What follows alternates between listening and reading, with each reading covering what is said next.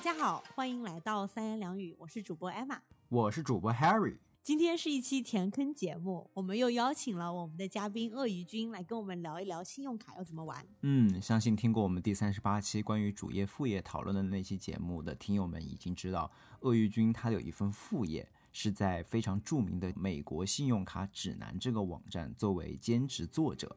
对如何玩信用卡是非常有研究的，所以我们今天邀请他返场来跟我们继续仔细的聊一聊玩信用卡这件事情，给我们科普一下信用卡背后的知识和一些小妙招，如何最大化信用卡的收益，甚至如何用信用卡去帮我们完成一场梦寐以求的环球旅行。那让我们再次欢迎鳄鱼君做客三言两语。Hello，大家好，我是博客网站《美国信用卡指南》的兼职作者鳄鱼君，又一次跟大家见面啦！呜呼，欢迎鳄鱼君的返场。其实呢，我最初会跟鳄鱼精成为朋友，一个很重要的原因就是我知道他是一个特别擅长玩信用卡，然后能够到处去旅游的人。这个和我自己的一种愿景非常符合。就是我虽然自己玩信用卡水平一般，但是我非常希望能够成为一个大神。然后我知道鳄鱼君是大神呢，也是因为他有一篇环球旅行的文章，呃，详细的描述了他是怎么用信用卡的点数坐上了各种头等舱，然后到世界上的各个地方，带着他的老婆。就环游世界的，我相信环游世界是很多人的梦想。那我们也可以用这一期节目来解答一下大家，到底玩信用卡能有多少的收益啊？以及我们要怎么攒点数，以及怎么去用这些点数，都可以大家在这期节目里面得到回答。嗯，那鳄鱼君，你要不要先给大家介绍一下这个神奇的北美信用卡指南网站呢？虽然这个网站在北美这边非常火啊，我相信玩信用卡的朋友。只要是拥有信用卡的朋友，应该都多少用过这个网站。但是对于国内的朋友来说，可能还不太了解。好呀，好呀。呃，其实我们网站应该是二零一五年呃成立的。当然，我不是呃主创，只是在我也是就是最开始的时候信用卡小白，然后呃慢慢的进入了这个圈子之后，一个呃机缘巧合的机会，然后认识了这个网站的主创，然后我们从那个时候。呃，二零一六年的时候就加入了这个网站，成为了兼职的作者。然后这个网站提供刚开始的时候是以信用卡为起点，呃，提供给大家美国这边信用卡的各种呃福利啊、政策呀，有没有开卡奖励啊、最高的开卡奖励这一些信息。然后后面基于呃信用卡，接下来我们其实在这期节目中也可以给大家介绍一下，就是我们衍生出了很多。呃，相关的内容包括，比如说信用卡和旅游相关，所以我们会介绍很多旅游相关的知识，包括怎么样玩呃航空公司的里程，怎么样酒各种酒店的会员，包括租车，然后还有包括其他的各种衣食住行各个方面。这里要提醒我们的听友一句，虽然你别看我们今天讲的全都是美国信用卡。但其实，如何最大化信用卡的收益，如何进行最有效的积分兑换，这些大的原则和策略，我相信都是放之四海皆准的。所以，对于那些对信用卡有兴趣的国内小伙伴，相信也能受到一些不错的启发。那在我们开始之前，我们要先来一个 battle，让鳄鱼君做一个裁判，看一看我还有 Harry 我们俩之间的玩信用卡的水平。哎呀！这你们现在这些节目都已经搞上了这种综艺综艺风了，是吧？什么事情都 battle 一下。那 Harry 这边就只能退赛了。哇，那你就太综艺了一点儿。听过三万人民币一晚酒店那期节目的朋友已经了解到，艾玛是有，艾玛是可以活生生的把三百刀的信用卡积分。用出三千刀收益，实现十倍杠杆的女强人，那我这边就只能甘拜下风了。哎，那说不定听完这期节目之后，你就可以做到。我们拭目以待。OK，好，那这个 battle 我不战而胜，我们直接进入主场环节。那我们开始吧。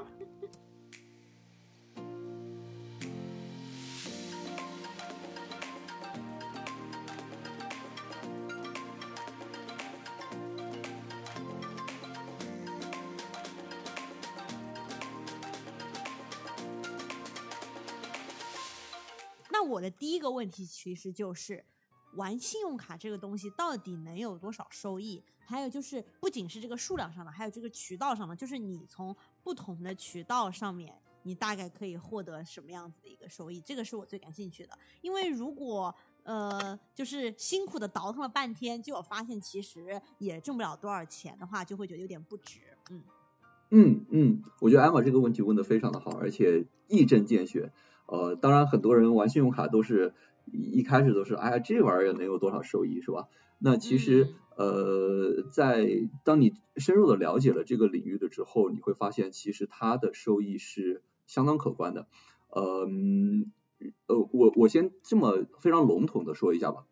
嗯，就是呃，信用卡的收益，我们看来其实是包括三方面的，一个是呃有一个短期的开卡的奖励，对吧？比如说你花多少，你申一张卡，然后花多少钱会得到多少点数，呃，这样的一个短期奖励一般是比较丰厚的，因为因为信用卡公司会希望你去开卡。然后第二个收益呢是那种持卡的福利，比如说。呃，这个不是直接给你钱或者给你点数，而是说它可以帮你省钱，是真正意义上的省钱。比如说你去租车，一般来说大家去租车都会要买一个车的保险，因为你你如果不买的话，如果车真的出问题，你要付全款赔偿的，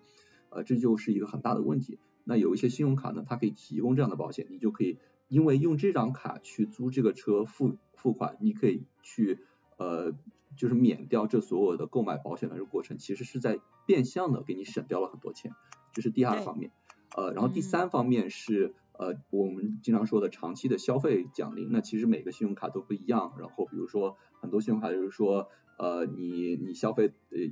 每消费一美金给你一个点，然后有的一个点的什么航空里程或者一个点的酒店积分或者一个点的其他的，甚至有的直接给 cashback，就比如说呃你消费一百刀给你两刀这样子，two percent cashback。这是一个呃，就是长期的消费奖励。基本上来说，信用卡的收益就包括这呃三个方面。对，嗯，OK，那鳄鱼君，你刚才讲了有这种三种是获得收益的方式嘛？那你能不能跟我们具体的讲一下？比如说获得开卡奖励有哪些要求？然后我自己个人最大的问题就在于，就是那个消费上面的一个收益，是不是就是真的你要花很多的钱，然后你才能获得收益？那这样子就真的还有？就是值得吗？会不会有一种 OK，我为了要拿到一个什么积分，然后我其实花了比平时更多的钱，那样子反而不值的感觉？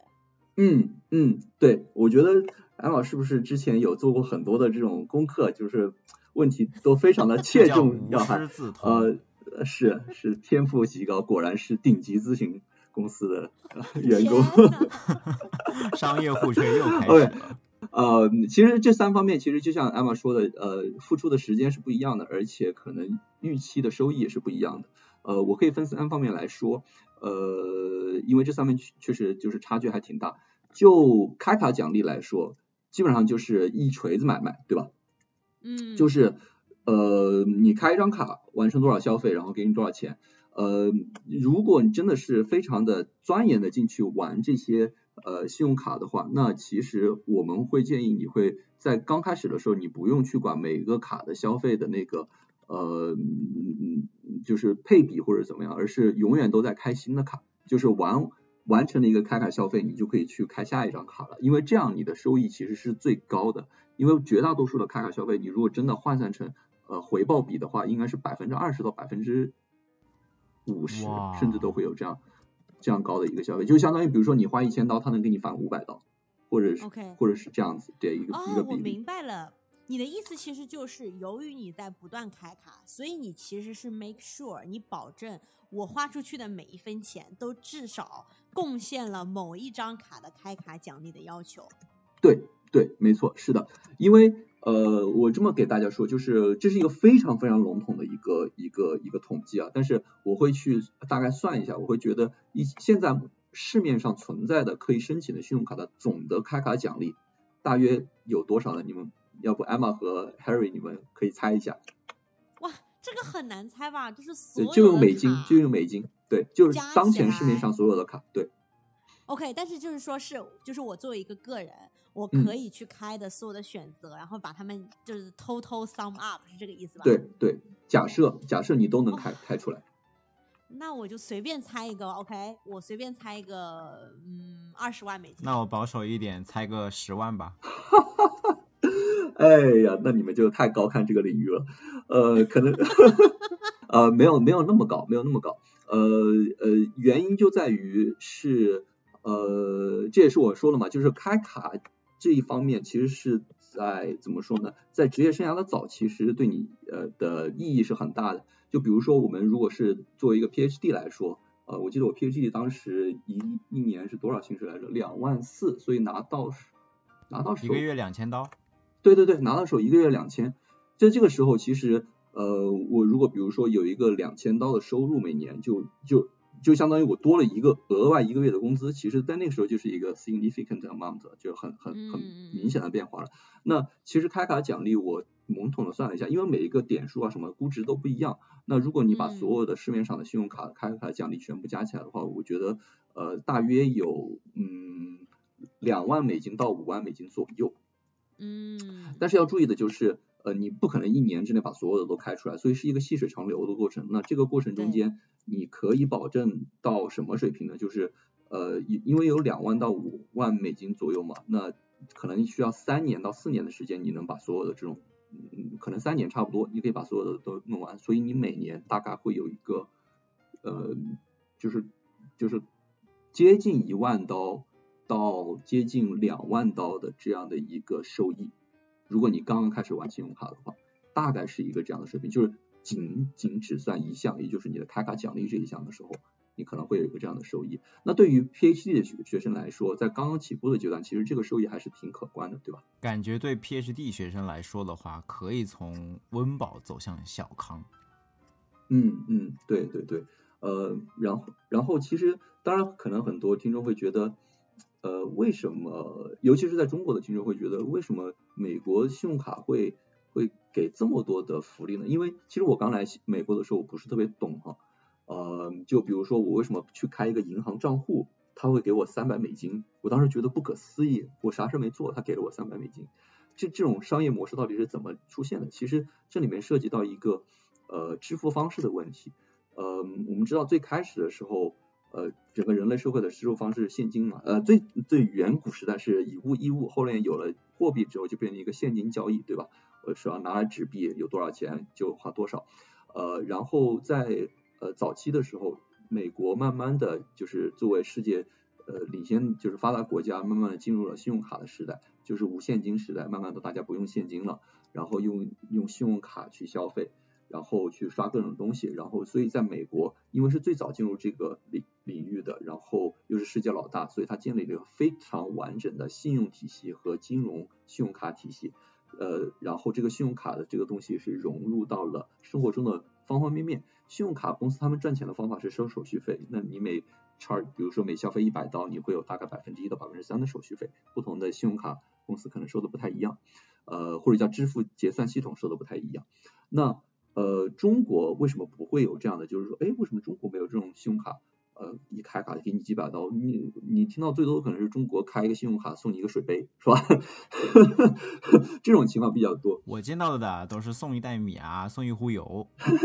是，所以因为他们的盈利模式是不一样的，就是中国的信用卡，他们的那个手续费其实很低的，就很多时候都会低于百分之一，这个时候他没法给你更多的呃开卡奖励。而究其原因，主要是中国。它有一个后发的优势，就是它在从现金普及了之后，它并没有完完全全进入到第二代的支付模式，也就是信用卡的支付模式。呃，就整个系统还没建立起来，但是科技的发展让它直接跨级进入了第三第三代的一个支付模式，也就是移动支付。所以你会发现在中国直接，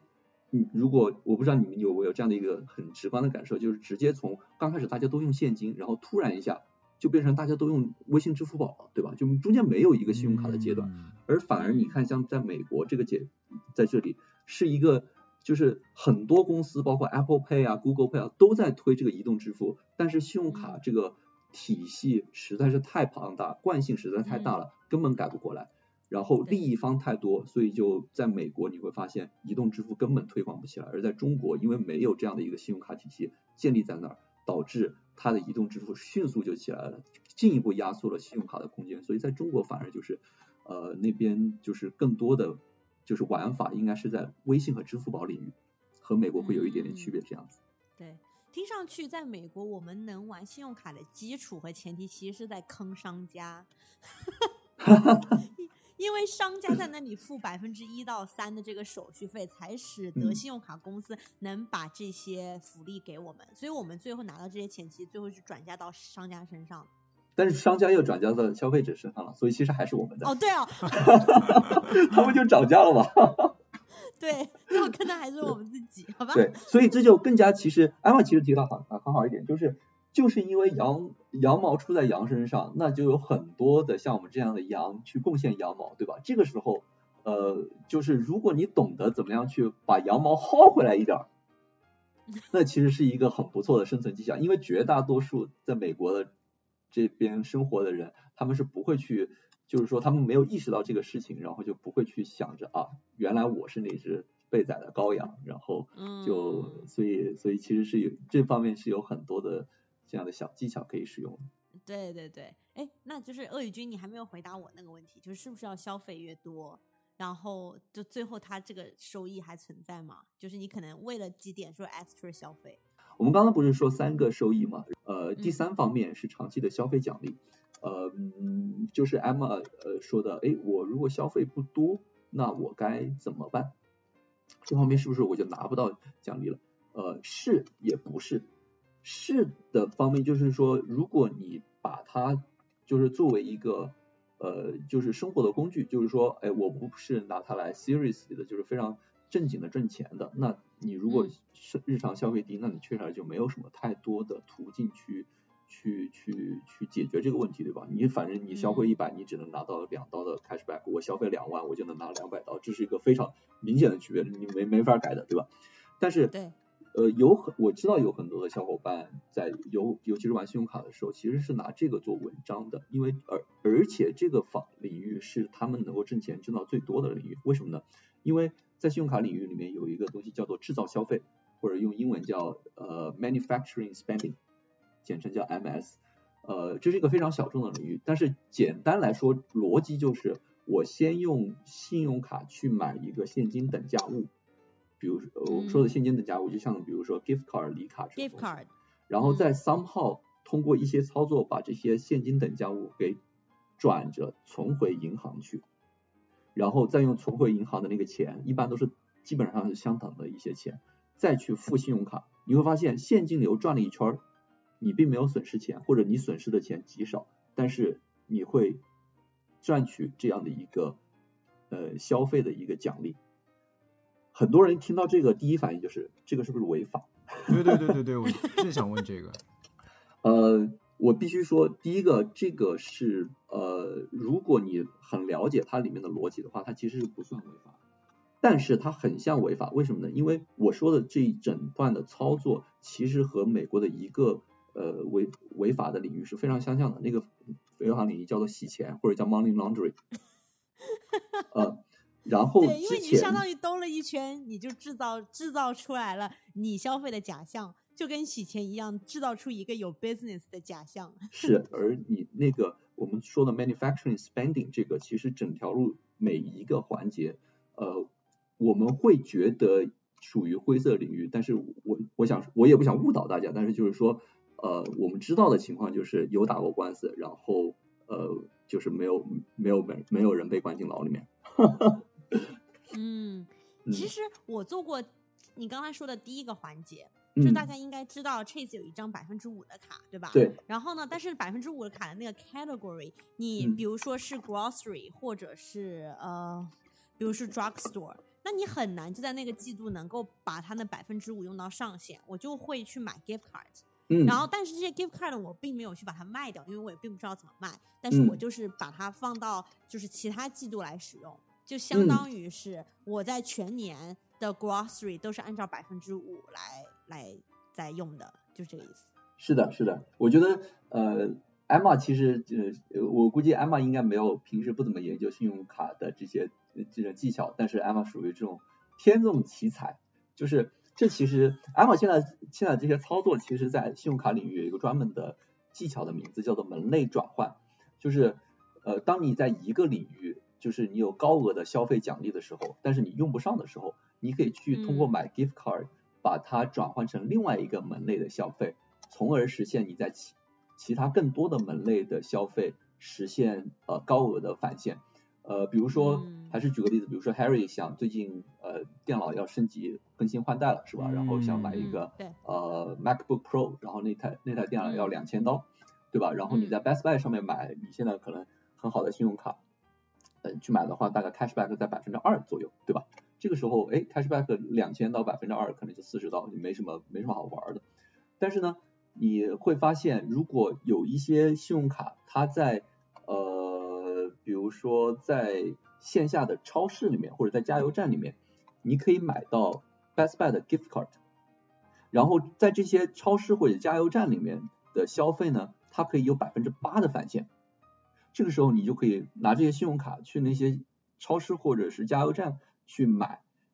Best Buy 的 gift card，然后再用 Best Buy gift card 去买那个电脑。这个时候，嗯，你就相当于你买一台电脑，在 Best Buy 买一台电脑，实际上的呃消费返现可以达到百分之八，甚至百分之十，如果有一些活动的话。所以这个就很可观了，因为一台两千刀的电脑，可能你就直接省下来两百刀这样子。对，真是没有想到你们玩信用卡都已经术语都出来了，门类转换什么。制造消 费、门类转换，都是四个字四个字的，听上去就像一些武林秘籍。然而我们的艾玛呢，都已经无师自通了。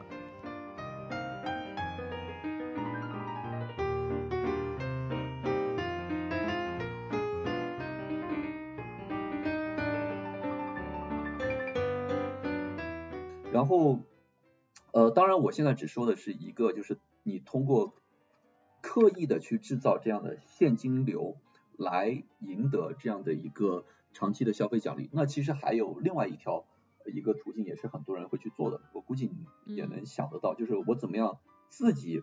不消费，但是提高现金流呢？就是代购嘛，对吧？其实很多人嗯会去做代购，就你你们会发现啊，代购各种奢侈品的包啊什么的，其实这中间当然代购过程中间可以赚差价，与此同时也可以也会呃信用卡方面会有很多的，呃这个代购其实是个挺我们说代购一般都是说代购奢侈品，那其实你把这个嗯惯呃这个这个理念稍微推大一点的话，它不叫就不是叫代购，应该叫做 resale 转卖。嗯，那你如果说叫 resale 的话，那你其实就不仅仅是奢侈品了。比如说我有一个朋友，原来原来在呃也是玩信用卡，他他去做什么样的转卖呢？就是国内有人想买这种吉他，然后他喜欢玩音乐，所以他懂吉他，然后他就在国内有社区，然后大家就要买吉他，然后他就在美国这边买吉他，然后运回去，基本上就是原价买原价卖这样子，然后买家去付一个运费这样子。嗯，那他赚什么？一把吉他可贵了，有的时候一把吉他一万美金呢，然后他一个月做个十单几单很正常的，然后现金流会极大无比，然后他吃那个信用卡的这种消费奖励就就会非常的恐怖，就嗯，对这个也是一方面，呃，对，很聪明。哎，那说到这里，在座两位咨询师是不是平常公费出差的时候也有一些操作空间？，对对我要是的，这条这条路已经刚刚被堵死了。对，但是就是这个其实呃，Harry 提到了一个很好的点哈，就是呃，就是你工作过程中间其实是会别人会给你一些很多公司会给你这样的 benefits。我我看原来招聘的时候，我有看一些招聘会里面有一些公司直接把这个牌子上面写着 You can use own you you you can use your own credit card for for business travel，就直接直接这么说。对，对，因为这个其实是之前挺我们公司曾经是这样的，也就嗯在最近的一个月变成了强制使用 corporate card，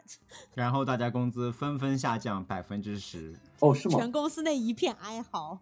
嗯，对，这其实是一个很大很大的 benefits。但是这个呃，既然你提到这个，其实说一下，就是第一个增加现金流，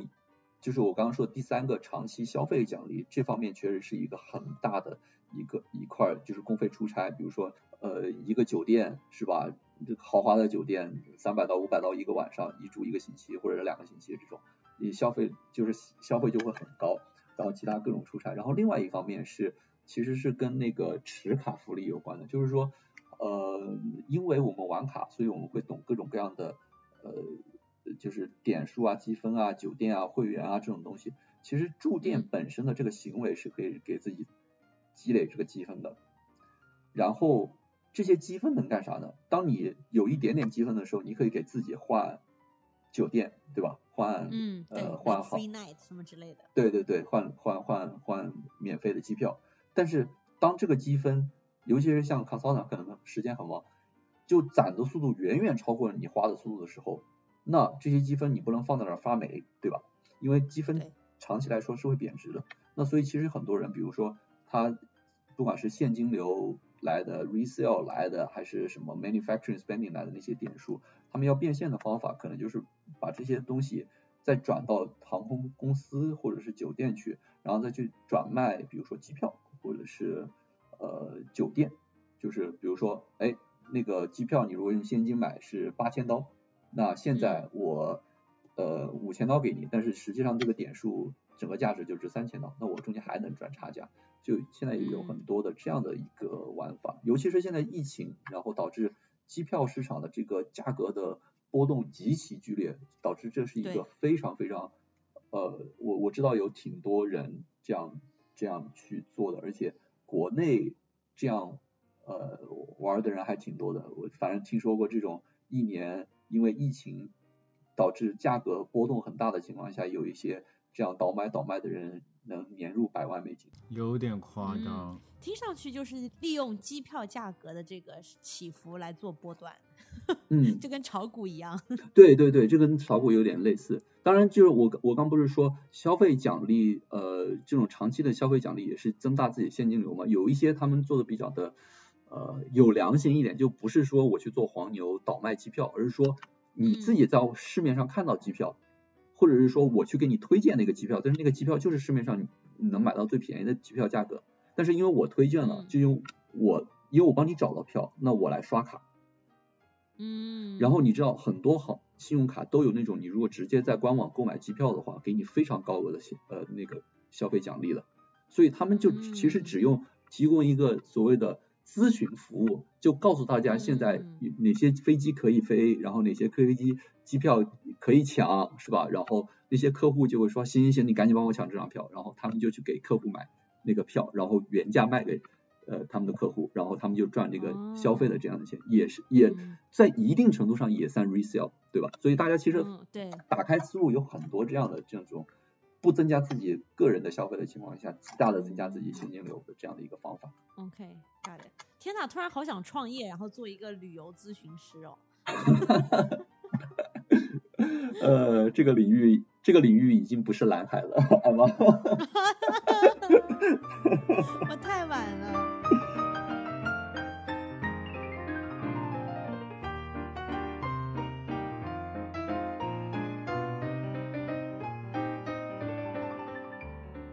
刚才鳄鱼君讲了这么多，那实现这些收益大致要花的时间是多少？嗯嗯，是，这是一个呃很很自然而然的问题，就是如果你只谈能赚多少钱，不谈花多少时间的话，其实也没有任何意义，对吧？我能挣两万美金，但是我每天要工作十个小时，那我还怎么把它当成副业来弄呢？还不就是主业我才工作八小时？所以嗯呃，其实这也要分三个方面来看。对短期的开卡奖励来说，其实是相当于入门级的这样的一个收益。那么呃，它其实在我看来，它的时薪是非常高的。呃，因为其实你要操作的事情就是你申请一张卡，然后管理自己的消费，然后消费完了之后再申请下一张卡。那我会觉得，呃，你可能一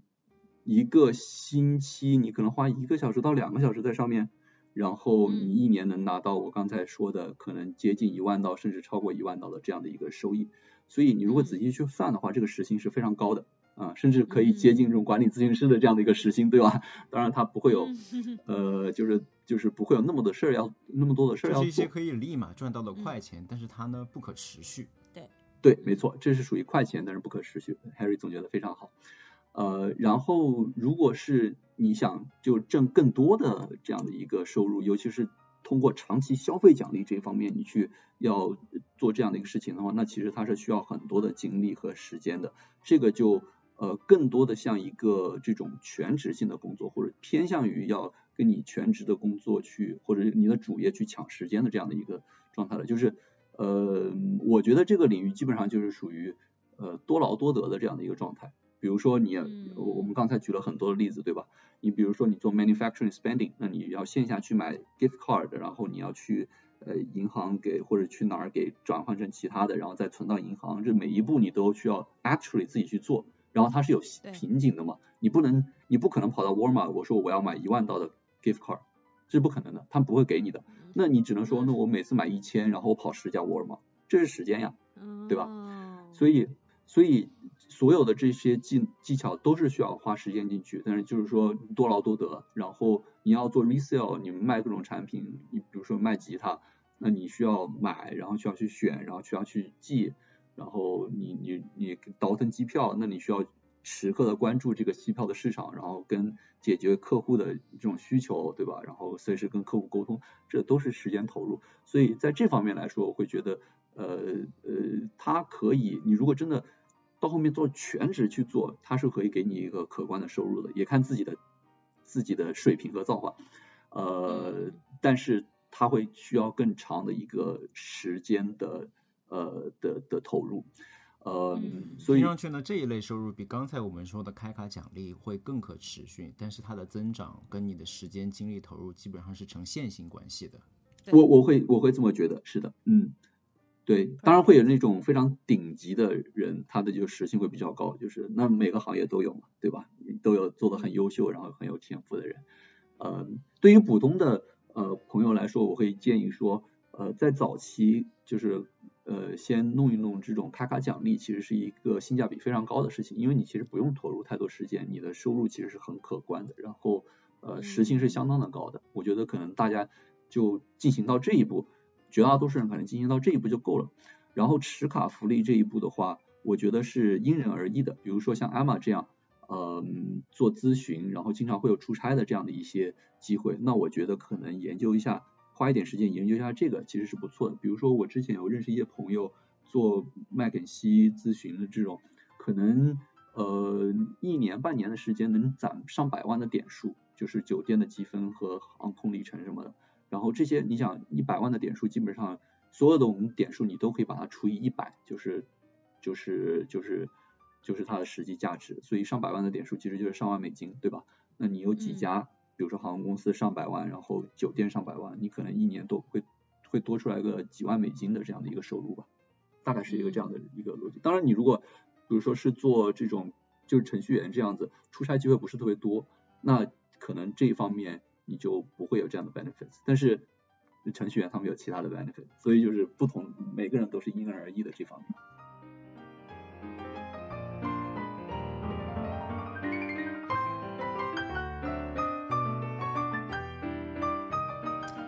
OK，那刚才鳄鱼君关于信用卡福利这方面给我们做了一个简单但是全面的科普，听上去呢可能有一点点理论，有一点点枯燥，但是接下来呢我们就会进入非常令人激动的实战成果分享环节。我知道鳄鱼君你有一篇非常有名的文章在网上疯传，也是你一个最引以为傲的使用信用卡福利的成就，就是你。借助信用卡福利，几乎是在机票、酒店一分钱没花的情况下，和你的另一半完成了一次一百天的环游世界之旅。我相信当时看到这篇文章的不少观众，包括我，都是非常心里痒痒的。那我来帮这些人问一个问题：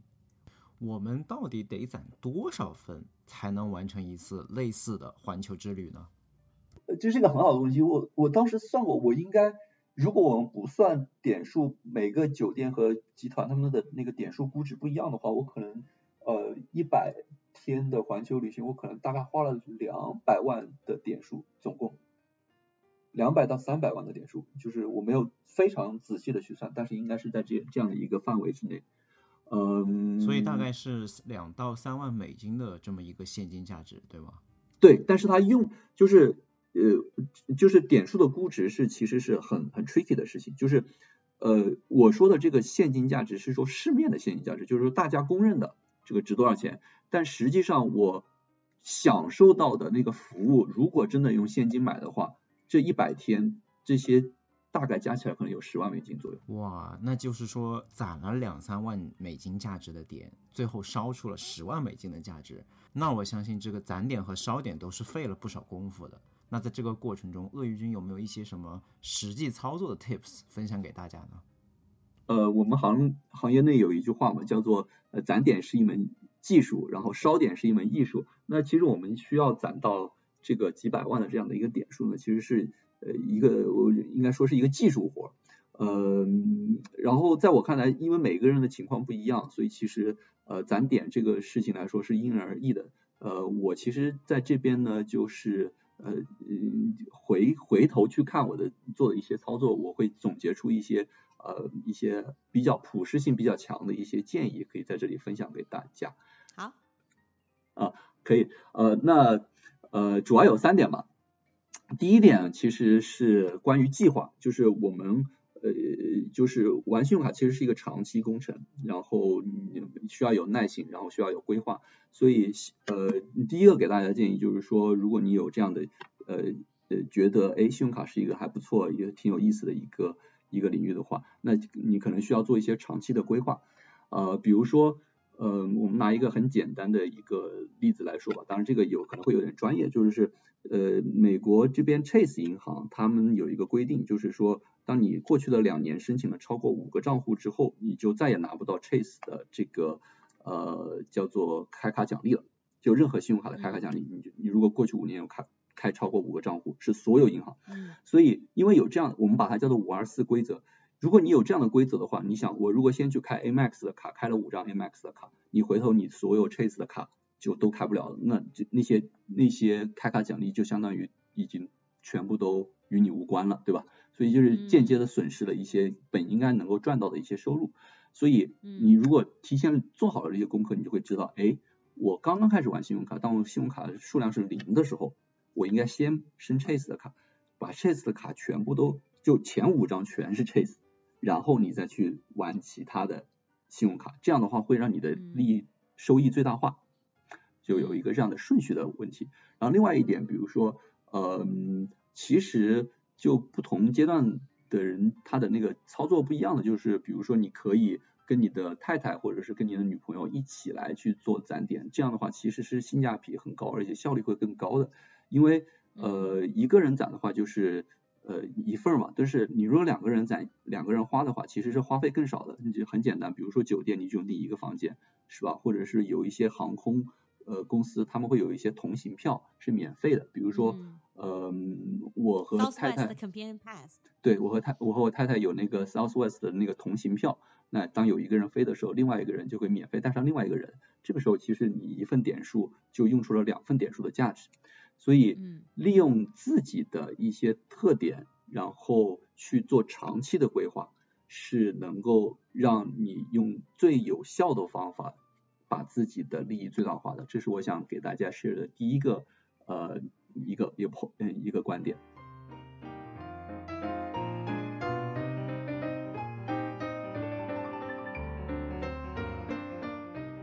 刚说完第一个点是长期的规划，那第二个点呢，其实是一个呃一个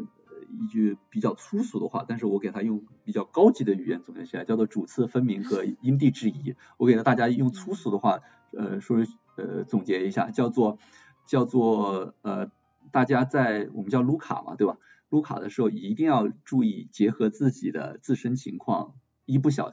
不然的话一不小心就会被反撸。呃，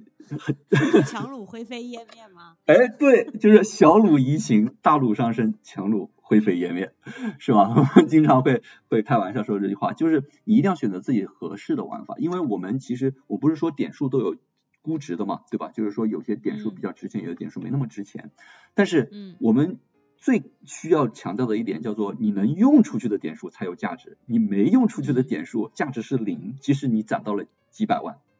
所以这是非常重要的一点。呃，我我还是可以拿自己来举例子，比如说我之前生活在达拉斯，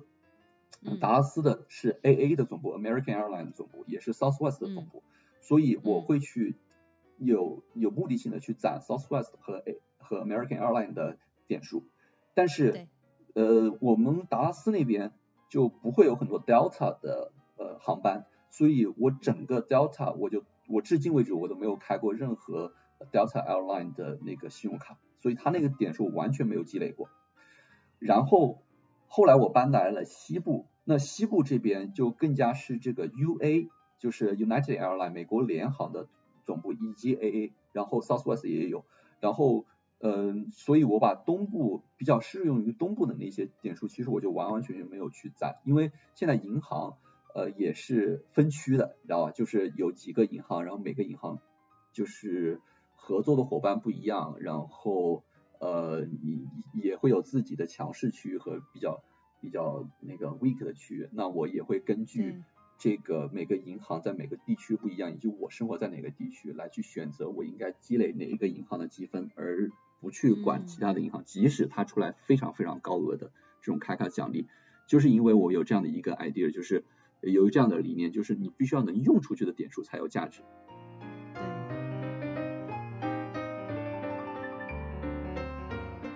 然后第三个方面就是呃，就是我非常想强调的，叫做把握当下和量力而行。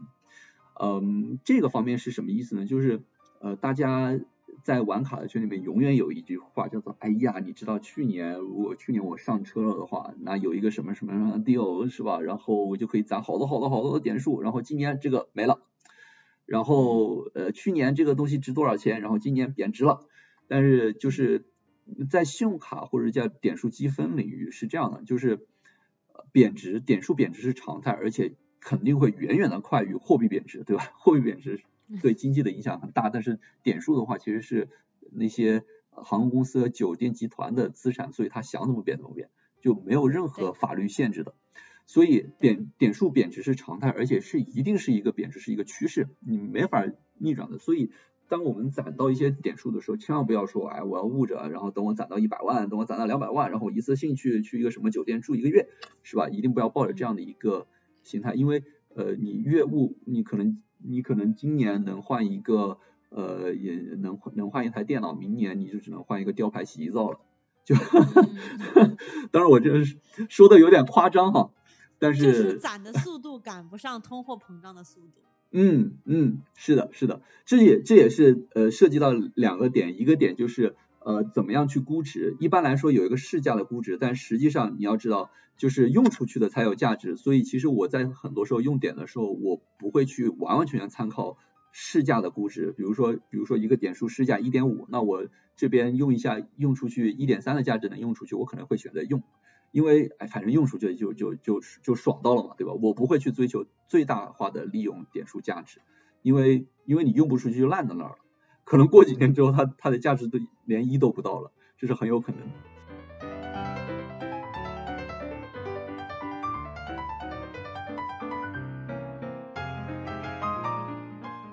呃，然后另外一点就是，我觉得呃这个呃 Harry 也说的很好，就是他你需要烧的时候，什么情况下烧，怎么烧，呃，这也是其实就呃就引出了我们我接下来想跟大家聊的，就是呃烧点，嗯、怎么去烧是最好的。然后我觉得如果攒点是一个技术活的话，烧点就更加艺术一点，有点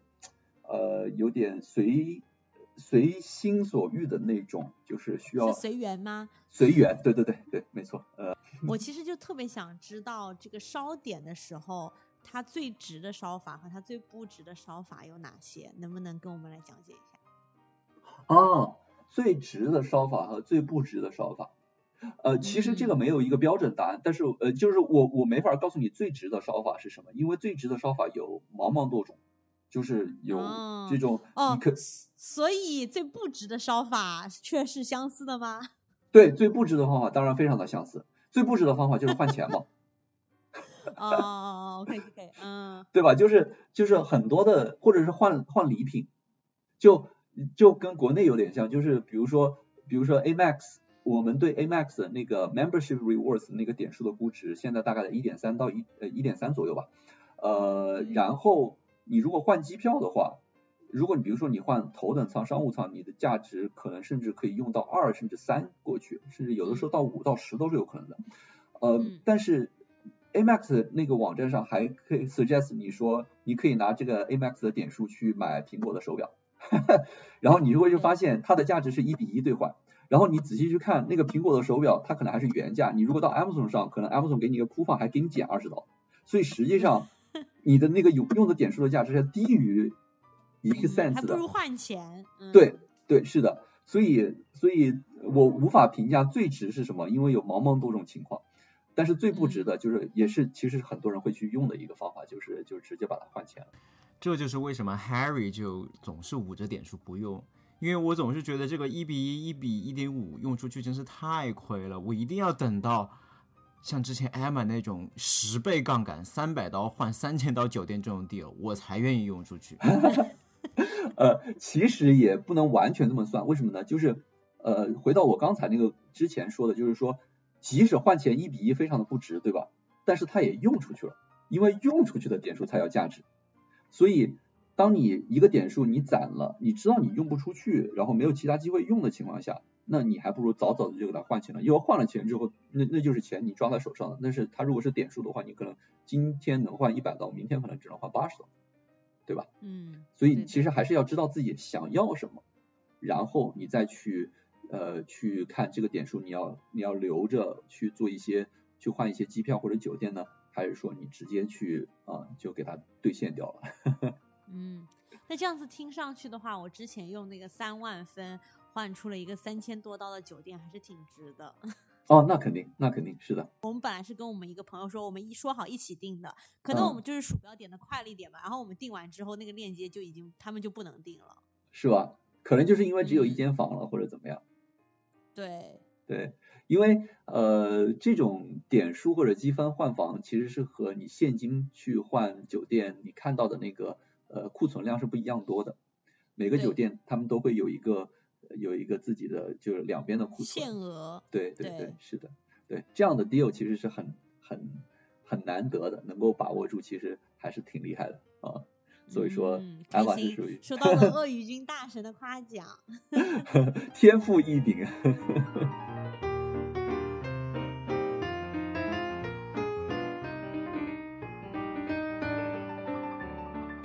呃，我觉得烧点是一个非常宽泛宽泛的概念。其实我们可以把它 breaking down，你看那个 consultant 喜欢做 framework，对吧？呃，breaking down 到不同的一个情境下面，我们可以来具体的聊一聊，可能会大家会更加有一些呃更深的理解。呃，我们一般来说，这种呃信用卡的点数和积分，绝大多数都是当它要用出比较高的价值的话，都和旅游是至少是挂钩的，商号是挂钩的。那么，呃，所以我们我们可以接下来也许讨论一下，就几种在旅行的过程中间几种不同的使用场景。呃，我现在想的就是第一个就是呃购买机票，对吧？机票肯定是就是大头。然后第二个是酒店，对不对？酒店肯定也是就是和机票连在一起的。很多时候一些一些旅游的网站都会把它们作为一个 package 来卖。然后第三个其实是当地的交通，比如说你不管是租车还是呃坐那种共享车出行。这都算，然后第四个是当地的吃喝玩乐，这个其实是大家比较少听到的一个领域，但实际上很多信用卡它会有一些，either 是返现或者是一些呃特色的活动，是只有信用卡才会有，然后你其实是可以极大的提高你的这个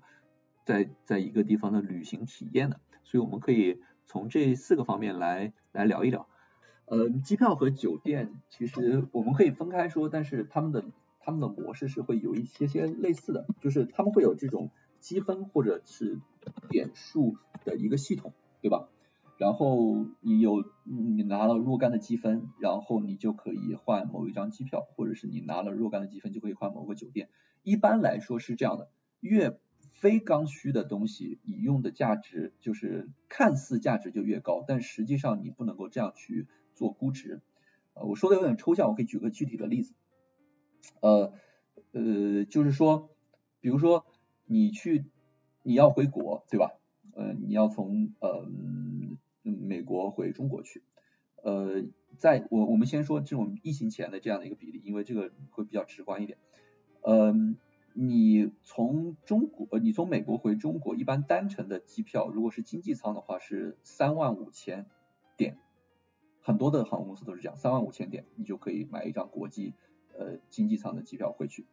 那很多人就是说，哎，那太爽了，是吧？就是这些点数可以回国。呃，但是如果你去做商务舱的话，你需要花七万的点数，就是三万五的两倍，你能坐商务舱单程回国。那商务舱你就是更好的座位，然后会有更好的吃的，然后甚至可以躺平睡觉什么的，对吧？但是现在的问题就在于，如果你去看现金票的话，可能呃单程的。经济舱的现金票大概在五百刀左右，我在我是说疫情前啊，疫情后这个价格波动太大就不太适合做例子。对，但是你如果是看商务舱的话，可能是在两千到三千刀左右。这里就出现了一个问题，就是说点数价值商务舱 versus 经济舱是两倍，但是现金价值是四倍，差了四倍，对，对吧？所以你嗯，它不是线性关系。这个时候你会发现，哎，当我有这么多点的时候，你的选择会变，你会觉得这个时候我躺平和吃更好吃的是一个还不错的选择。但是你如果没有点数，你去用现金的时候，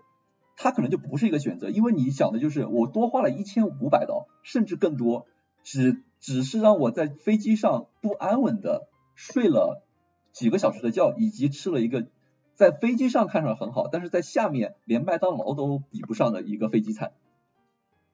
对吧？对。其实说白了就是你刚才用的这个三万五千分和七万分，就是你觉得额外的这个三百五十刀的价值有没有能够赚回你这个呃商务舱和经济舱之间的差别？嗯，是的，没错。所以，呃，这里面其实就是呃，现在商品经济也非常非常流行的一句话，叫做一分钱一分货，然后十分钱两分货，对吧？就是非常精辟。当你要把让自己的消费体验或者是说整体的生活体验就是提高一点点的时候，你花的价格可能是比你之前那个最 minimum 的那个价格要多十倍。但这就是呃，就是怎么说呢？奢侈品的的的的经济模式嘛，对吧？对，然后呃，这也是我之前给大家说过的，就是说信用卡给大家带来的一些福利，可能不仅仅是只在于呃它给你带来多少的现金，而是它可以给你带来超越你现在收入水平和阶级水平的一个提前的一个消费。然后消费体验，然后这个消费体验可能是很多人其实挺感兴趣的，就是呃从来没有坐过商务舱、头等舱，想去体验一下，对吧？其实是一个呃很有意思的。而在这方面，其实你在购买机票的时候是最能够完美的体现出来的，就是我们说的，比如说呃呃那些点数估值都是按经济舱的价格来估值的，就比如说一个点数值一点五 cents。是按经济舱来估值的，但是你如果去买商务舱的话，那你这个估值其实可以翻倍的，对吧？但商务舱不是刚需吗？所以就呃在估值的时候，你就就是可能需要去思考你要怎么去估值。嗯，这是关于机票。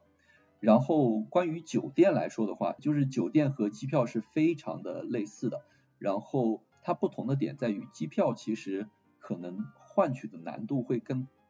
大一点。酒店换取难度稍微小一点点，呃，然后另外一点是酒店，当然因为机票换取难度大一点，所以它的那个呃那个升值或者叫点数用出价值的那种那种空间更高一点，酒店稍微稍微相对少一点。当然，机票和酒店我们放在一起说，还有一个原因是因为他们都有自己的一个系统，就是呃就是。这个怎么去解释呢？就是说，呃，其实银行有一个自己的点数系统，我们熟知的，就是呃，Harry 你也知道的，就是 Chase 是叫 Ultimate Rewards，叫我们叫 UR，对吧？然后呃，Amex 有一个叫 Membership Rewards，我们叫 MR，然后 City 有一个叫 Thank You Points，我们叫 TYP，就是都是简称。那这三个是美国最核心的中枢点数系统。然后由这三个银行的点数系统，他们可以有一个转点功能，他们可以一比一或者以一定的比例往其他的各种酒店集团自己的里程或者是酒店去进行转点。比如说 Chase，它可以转 UA，可以转呃就是那个美国联航一比一的转。你有一百万的那个 UR，就是 Ultimate Rewards Chase 的那个点数，你可以转变成一百万的 United Airlines 的那个里程数。这个时候就会有一个呃有一个估值的区别，就是说你如果是用那种可以转点的点数，就是银行的那种点数，它的估值肯定是要比一个银一个航空公司或者酒店的那个点数估值要高的，因为它更灵活嘛，对吧？我既可以转酒店，也可以转航空公司，所以酒店和嗯和航司都有这样的一个一个问题，它会对应不同的银行，然后所以。在这个过程中间，你也就像我之前说的，你也会根据航司的不一样，你会在哪个区域选择哪个航司，而对应的去选相应的银行去玩他们那个银行的点数。所以这也是我们当时说去做这项的这些估值，你要考虑到自己的情况，才能才能够想清楚自己的策略怎么去。呃，你会住哪些酒店？会主要用哪个航司？所以你要用哪个银行的点数？大概是这样的一个逻辑。Make sense。那我最想知道的其实就是关于吃喝玩乐这一块，因为我觉得那个酒店和机票在很多地方都有相关的信息，但是我真的是不知道还可以有一些当地吃喝玩乐的东西。嗯嗯，对，是的，这个其实是更加接近于这种呃这种持卡福利。它不是呃呃，我分两方面，一一方面是持卡福利，另外一方面是是一些特色的活动。所谓的持卡福利，就是说，比如说呃，有一些信用卡它是那种高级会员嘛，对吧？所以它可以呃接触到一些其他人可能接触不到的资源。呃，举个呃，我估计我不知道你们有没有听说过，就是说运通的黑卡的故事。呃，就是当一一张很很厉害的，只有受邀请才能才。才能开的一张一张信用卡，那你有那张黑卡了之后，你甚至在任何时候打他们的热线电话，他们有专人的那种服务团队，然后在碰到极其特殊的情况下，呃，极其特殊的情况下，甚至可以给你召唤来这种私人飞机啊、私人保镖啊，然后解决各种各样奇奇怪怪的问题。我们叫 concierge 的服务，私人服务、私人定制服务。呃，我觉得 Visa 好像有类似的活动，叫做 Visa Signature 还是什么东西，但是。就是这一类私人定制服务太高端了，所以我一直就是敬而远之。对，因为它用当然就是你费用还是你要出的，对吧？就是说如果有那种卡的话，呃，你你如果没有那个卡，你可能都没有这样的资源能用。当这个东西非常的急切的时候，那可能你就需要。就比如说我们一般人，那黑卡一般的人是拿不着的啊。我们一般我们来举一举，比如说我们能拿得着的一些。例子，比如说 Amex 白金卡，这个卡其实很多 consultant 都会有，然后很多出差比较多的一些小伙伴都会有。那呃，他就会有一个福利，就是他也有这种服务团队。然后我们有时候会去，哎，一个纪念日，然后去吃一个比较好的餐厅。然后你提前了两个星期，你打电话过去，然后餐厅说我那天预订满了，对吧？没位置了。这时候你让呃 Amex 的那个 concierge 他们去打电话过去，因为他们有这种。呃，经常性的合作，就是这种 Amex 跟很多的那种高级一点的餐厅都会经常合作，他们是可以绕过前台的那个 Booking System 去帮你找到那那一些就是餐厅的预定的座位的。呃，有很多人会拿这种 Amex 的这个 Concierge 服务去预约这种米其林餐厅，啊，这是非常常见的事情，然后他们都有这种这种服务。嗯，然后还有就是这种。呃，就是持卡了之后，人家会给你一些什么会员啊，然后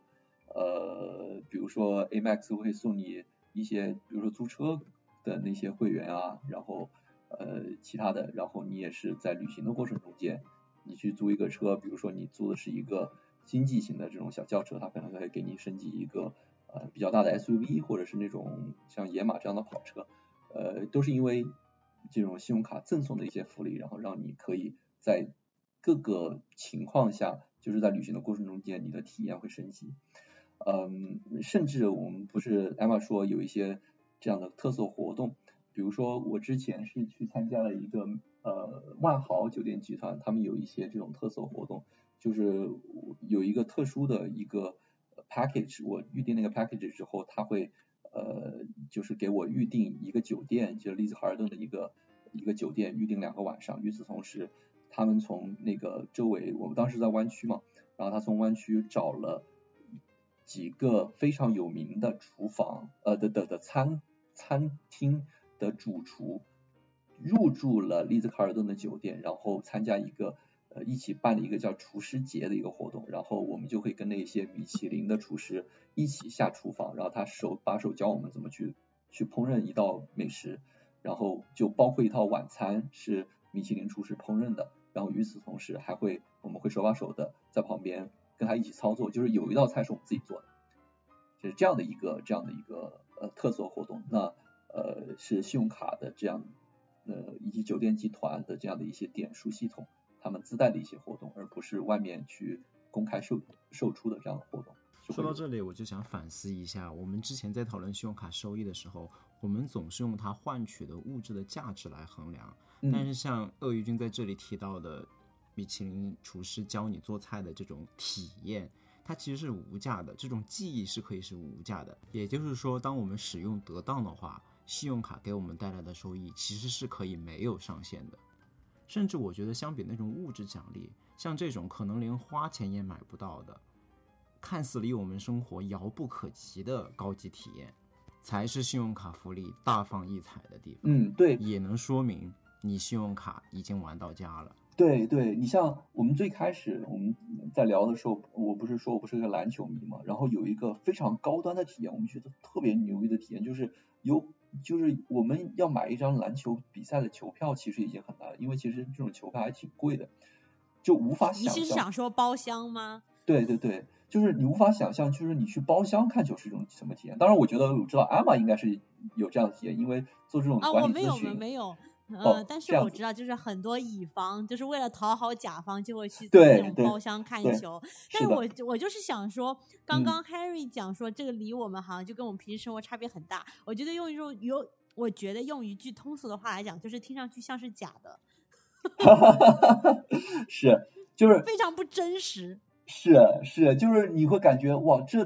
怎么我什么时候能有这样的机会，对吧？但就呃，我们可能管理咨询并不是很多人能够呃有机会在在呃这个领域去呃工作。那管理咨询可能这样的机会多一点，比如说艾玛刚说，乙方会陪着甲方一起去弄个包厢，然后一起看球，然后在里面谈生意。很多人很多大佬们都会这么做，但是基本上也是到了 partner 级别，你才有这样的机会去去去做这样的事情。那信用卡其实是有这样的一些活动的，是吧？呃，包括酒店会有酒店的那种呃那种积分计划会有这样的活动，就是呃比如说我是湖人的球迷，那酒店里面会有这种呃一些就是万豪集团跟呃湖人的主场会有合作，然后我只用花一些积分就能够预定呃万豪在呃湖人主场的包厢的球票，这个是你在外面。要么要么是你买不着，或者是你要买着的话，你要买整个包厢。那整个包厢的话，就是几万到几十万美金一场比赛。那你不可能说我们现在去看，但是但是因为有万豪的这样的一个酒店集团，它相当于包厢那个包厢，然后我们就可以通过积分，然后就就进包厢去去看球，是一种非常神奇的体验。Again，有些东西，有些体验或者有些经历。你在三十岁、二十岁的时候体验到，和你在五十岁、六十岁体验到是完全不同的概念，对不对？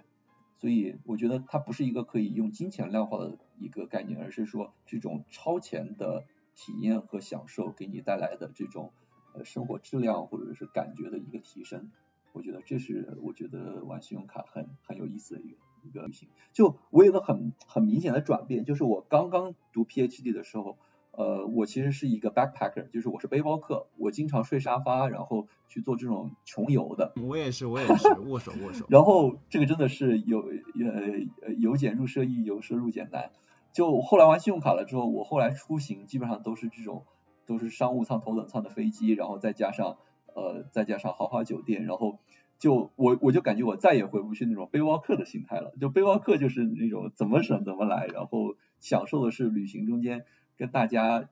呃，跟跟就是去一个非常精彩的景点，然后看一些大家不曾看到的风景。然后现在旅游就有点那种，哎，我要我要体验一下这个头等舱，我要试一下那个美食，然后就是呃完全不同的一个体验。然后反正不同的阶段，大家就是人生的追求有一点不太一样嘛。哎呀，这么一说，感觉我像被金钱腐蚀了的感觉。被金钱腐蚀的可不止你一个。我之前也一直都是出门住 L B N B，直到去年圣诞节去夏威夷旅游那一次，第一次把我之前五折五折的积分换了凯悦的四星级酒店，哇享受了哦，非常好的全套的体验以后，我觉得我也就再也回不去了对。不错不错我跟，你说，你们千万不要觉得自己被金钱腐蚀，因为呃，Harry 是知道的，我是那种我这辈子都不会去做背包客那种人，所以就是我甚至都没有那一个阶段，我是那种如果出去旅游要搞的就是很辛苦，然后穷游的话，我就情愿待在家里的那种人。嗯，所以说，信用卡也是让我至少让我迈出了家门儿。哎，那如果照这样打开了思路，那 Emma，我们是不是可以把下一次的环球旅行也约上了呢？嗯，好的好的。那我们是不是？我跟你讲，这个跟我今天的 pick 特别相关。我们是不是可以进入 pick 环节了呢？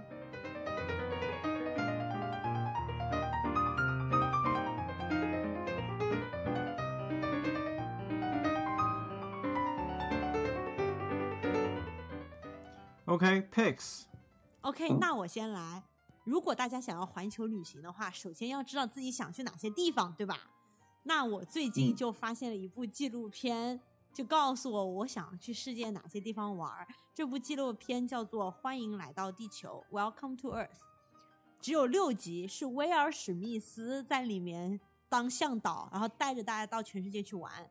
呃，其实大家应该也看过不少之前 BBC 的纪录片，很多时候就是那种你通过比如说某一种动物啊，或者某一个大陆板块，然后去了解那些比如说生物多样性什么之类的。但这一部纪录片就很不一样，它每一集都是一个现象或者主题，比如说我们就是聊大自然中的声音，或者是气味，或者是光，或者是速度等等等等，然后来探究一些你之前不会注意到的东西。比如说，举一个例子，他在讲光的那一集里面就嗯给大家展示了，就是月光，然后在一个瀑布面前也会形成彩虹，只是因为它很暗，所以我们平时看不见。但是用特殊的这哦个照相机之后，你就可以看到月光也能形哇，这个太 blow my 然后 mind 了。还有这部，对，然后呢还有很多很多会 blow your mind 的地方。然后特别有意思的，我还想提一点，就是威尔史密斯他这个人本身也就很搞笑嘛，所以他的这个纪录片很轻松，嗯但是在轻松之余又会有那种特别励志的地方，因为他。他自己作为向导呢，他还请了一些那种专业的探险家，就跟他一起去到一些比较危险的地方。然后呢，他他就会卖一个关子，就比如说声音的那一集，他嗯你就会看到一个向导，结果在那个集的最后，他告诉你那个向导其实是一个盲人，他一个盲人就跟他一起登上了火山口，然后最后他告诉你，哦，这个人他其实是完全靠声音在登山的，但是他靠着声音登登上过，比如说西马，呃，登上过珠穆朗玛峰，比如说。然后你也嗯会看到一个人跟他一起，就是哦各种翻山越岭。然后等到节目的比较后期，拍到他的下半身的时候，你会发现这个人他其实是只有一条腿的，他是利用一个就是残肢跟他一起就是进行各种惊险的冒险。所以我觉得这也是特别有意思的一个地方，就是他给你展现残疾人是怎么在这个大自然当中进行探险的。所以这就是我推荐这部剧呃这个纪录片的原因，真的很有意思，所以推荐大家看一部呃，它就是在那个这叫什么？国家地理吧，嗯，在国家地理那个频道有，所以就是如果你有 Disney Plus 的话，你也可以看到，嗯，嗯，太棒了，我要去看一看。看完以后发现这次需要换个视角再来一次环球旅行。啊，是是，哎呀，我们其实已经呃早就有这个计划了，可惜疫情一来啊，就哎就就就耽误了。OK，那我来。随着大家现在手里的银行账户以及信用卡账户越来越多啊，尤其是可能听完我们这期节目以后，大家又会去新开几张卡，大家就会发现我们的消费变得越来越分散在不同的账户之间，然后管理我们的个人财务，对我们的消费进行回顾变得越来越困难。所以我的 pick 呢，就是推荐这么一类个人财务管理的 APP。它可以关联你所有的银行账户、信用卡账户，然后把它们所有的账本信息融合在一个 APP 里面。不管是你想实时的追踪你的每一笔消费，还是说在年终的时候想对整体的财务状况有一个很好的了解，看看自己在哪个门类花费了多少钱，我觉得下载这么一个 APP 都是大有好处的。这样的 APP 其实有非常多种啊，我就不推荐具体某一个了。但是我会告诉大家，我在北美这边用的是一个叫做 Mint 的 APP，所以这就是我的 pick。太棒了，这个这个这个这个推荐很好。呃，那我来说一下我的，我推荐什么呢？呃，我我不是那个美国信用卡指南的兼职作者嘛，那我肯定要利用这个节目来安利一下我的网站，是吧？呃，这个网站真的是一个，我觉得呃集齐了很多呃信息的一个网站。嗯，Harry 提到的这个 Mint 这个软这个软件，其实我们网站也有这个专门的文章去分析和点评它的好呃优势和劣势，然后确实是一个非常值得推荐的一个这样的。呃，一个工具，然后呃，其实我们网站的流量呢，呃，就是第一个是靠我们推广，然后大家都知道，哎，有一个这样的网站，但实际上我们有很大一部分流量是从 Google 过来的，也就是说，其实我们会有很多的读者，他并不知道我们的网站，他只是在网上搜，比如说，哎，有什么样的呃信用卡管理软件，呃，就是比较好用的，就用中文搜，这个时候一搜出来就会搜到我们网站的某一篇文章，然后就进来。然后从从而了解我们的网站，就可以看出，其实呃，就是我们在做呃这个网站基于信用卡出发，但实际上在做呃美国这边留学生或者是说在这边居住的华人华侨，他们在日常生活中会遇到的方方面面的问题。当然主体是留学生，因为我们的主创都是留学生嘛，对吧？所以呃他会介绍到，我们会呃。就是呃，除了信用卡之外，我们介绍各种旅游方面的。然后最近相信呃，大家呃有很多留学生回国也会呃有一些问题，比如说呃最大的 concern 就是现在疫情国内怎么样了？回国政策是什么？有什么隔离政策？有什么机票可以可以可以可以飞？哪些航班会被取消啊？什么？所以我们。呃，网站也根据现在当前的形势，会专门推出疫情专题，然后各个方面的东西。所以，其实我们网站其实就是非常的贴近留学生在美国的这样的一个生活状态，然后方方面面的去呃提供一些嗯我们尽量做到客观的一些资讯，然后呃希望大家有事没事都可以去逛逛。呃，其实我们网站的名字叫美国信用卡指南，但是你在 Google 里面打。信用卡三个字应该出现的第一个网站就是咱们的，然后我们也有微信公众号叫做美卡指南。除此之外呢，几个主创还有一些程序员非常的给力，他们确实是设计出来了呃我们那个网站的一个 APP，在苹果和在 iOS 和那个和那个安卓的系统都可以下载到，然后通过那个。呃，A P P 我们可以第一个搜索到网站最新推出的文章，第二个其实我们也有一个类似于 Mint 的呃这样的一个信用卡管理的工具，我们的那个 A P P 也可以用，就是欢迎大家可以去尝试一下。嗯，无暇与君一席，有缘三言两语。想听到更多关于美国职场的正经闲聊，欢迎订阅我们的节目。如果喜欢我们的节目，也欢迎分享给你身边的朋友。咱们下期节目见，拜拜，拜拜，谢谢大家。